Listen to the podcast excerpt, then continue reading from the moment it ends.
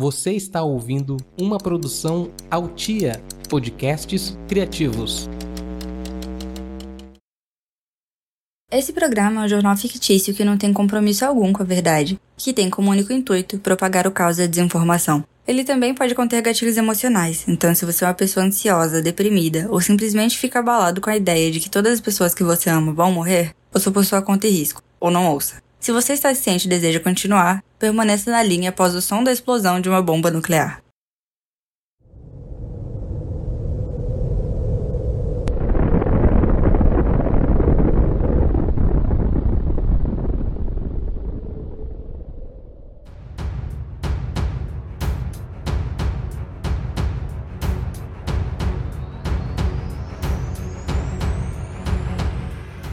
Imagine um universo paralelo em que tudo na sua vida tá dando certo. Seus planos não foram interrompidos pela Covid-19, a pessoa que você gosta gosta de você de volta, e o milionário excêntrico vai com a sua cara na internet e resolve depositar meio milhão de reais em sua conta só pra estiver sorrindo. Ainda nesse universo paralelo, existe um grupo de pessoas espalhadas pelo mundo que podem destruir sua vida apenas fazendo uma ligação ou apertando um botão. E parece que o hobby deles é ficar: olha, eu vou apertar o botão, hein? Não brinque comigo não. Uns pros outros. E esse grupo de pessoas de quem eu estou falando são os grandes líderes mundiais fazendo ameaças de ataques nucleares uns aos outros. E nos últimos meses, mesmo durante uma pandemia, a tensão nuclear tem aumentado. E agora, mesmo que você sobreviva a uma pandemia, a chance de você morrer numa guerra nuclear por causa de uma briga de ego de homens ricos que você nem conhece é muito grande. Você já parou para pensar na falsa sensação de controle que temos em relação a nós mesmos e à nossa própria existência e sobrevivência? Que o pessoal do coach fala que você tá no controle de sua própria vida, quando na verdade, se um cara do outro lado do mundo acorda de mau humor e aperta um botão, você, sua família e todos que você conhece e ama vão virar pó em questão de minutos. Tenta nos convencer de que a gente tem controle de alguma coisa para evitar que a gente surge. Mas para mim já é tarde demais porque eu já surtei. E o programa de hoje é sobre isso. Não sobre os meus surtos, mas sobre a possibilidade que temos de sofrer um ataque nuclear a qualquer momento. Mas fica tranquilo que eu acho que até o fim desse programa a gente sobrevive. Olá, seja bem-vindo. Esse é o Bom Dia, estou morrendo. E eu sou a Milena, sua apresentadora. E agora, vamos para a primeira notícia. Embaixador da China em Israel é encontrado morto em casa. Embaixador da China em Israel, Do Wei, de 57 anos, foi encontrado morto nesse domingo em sua residência, informou a polícia. As autoridades abriram investigação para apurar o incidente e as causas da morte ainda são desconhecidas. A esposa e o filho de Wei estavam em Israel com ele. Sua morte ocorre dias depois da visita do chefe de diplomacia dos Estados Unidos, Mike Pompeo, a Jerusalém. Além disso, os Estados Unidos acusaram a China de deliberadamente esconder informações sobre a pandemia de coronavírus e tentar piratear suas pesquisas de vacina para o Covid-19. Falar sobre a relação dos Estados Unidos, Israel e China é um pouco delicado para mim, porque não entendo do assunto. E eu sinto de verdade que entender essa confusão toda que está acontecendo desde antes de eu nascer está a alguns níveis acima da minha capacidade cognitiva. Mas por algum motivo, essa notícia que eu acabei de ler parece ser grave o suficiente para ter virado pauta no episódio de hoje desse jornal.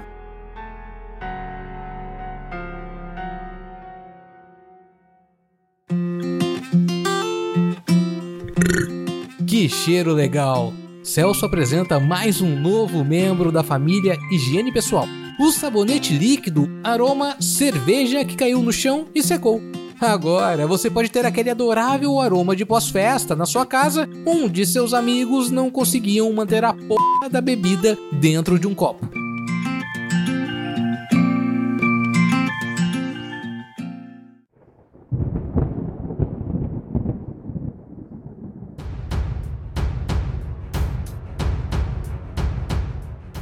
Devido à nova arma de Trump, Rússia ameaça os Estados Unidos, aumentando o risco de conflito nuclear.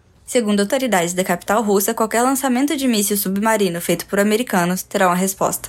O recado divulgado pelo Ministério das Relações Exteriores veio como uma resposta para atitudes do governo norte-americano. A Rússia ameaçou diretamente os Estados Unidos com um ataque nuclear, deixando claro que qualquer lançamento de míssil feito por americanos será respondido atomicamente, independente do míssil carregar ogivas ou não. No começo desse ano, os Estados Unidos revelaram ter equipado um míssil submarino com armas nucleares de potência reduzida, a decisão de Trump de colocar em uso a ogiva W-76 em um submarino já havia sido criticada por parlamentares russos. Porém, agora se tornou uma verdadeira disputa entre os países. Para Vladimir Putin, os movimentos americanos aumentam o risco de uma nova tragédia nuclear. A Rússia e os Estados Unidos são indiscutivelmente poderosos no campo de bombas nucleares, desde a Guerra Fria. A quantidade de mísseis que essas potências possuem pode erradicar a civilização. E agora começa o momento de participação do ouvinte, em que você ouvinte pode participar mandando um áudio de até um minuto para o meu Telegram, que é www.mlna, igual a todas as minhas redes sociais. Nesse áudio você pode fazer perguntas, dar sugestões, pode falar o que você quiser.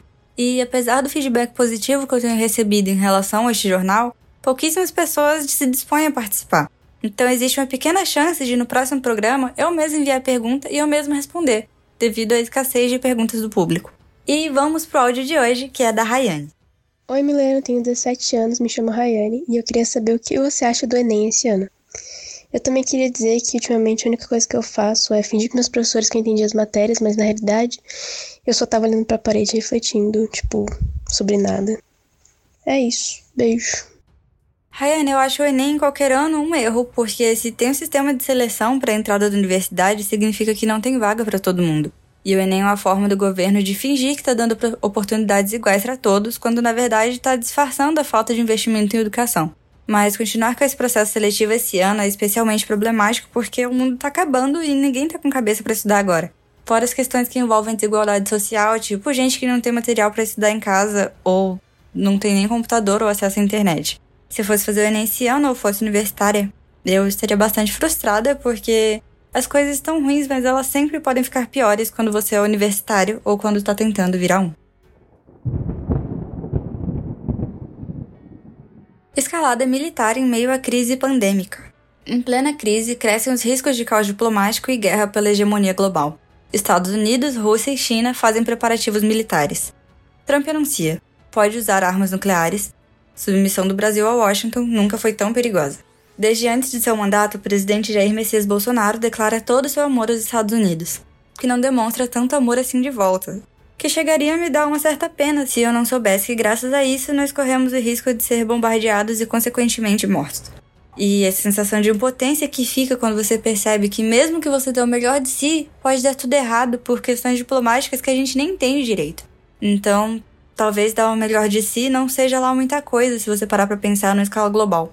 É, então, talvez o mais confortável seja não dar o melhor de si, fazer só o necessário para sobreviver, porque até nesse único objetivo, que é sobreviver, a gente vai acabar falhando.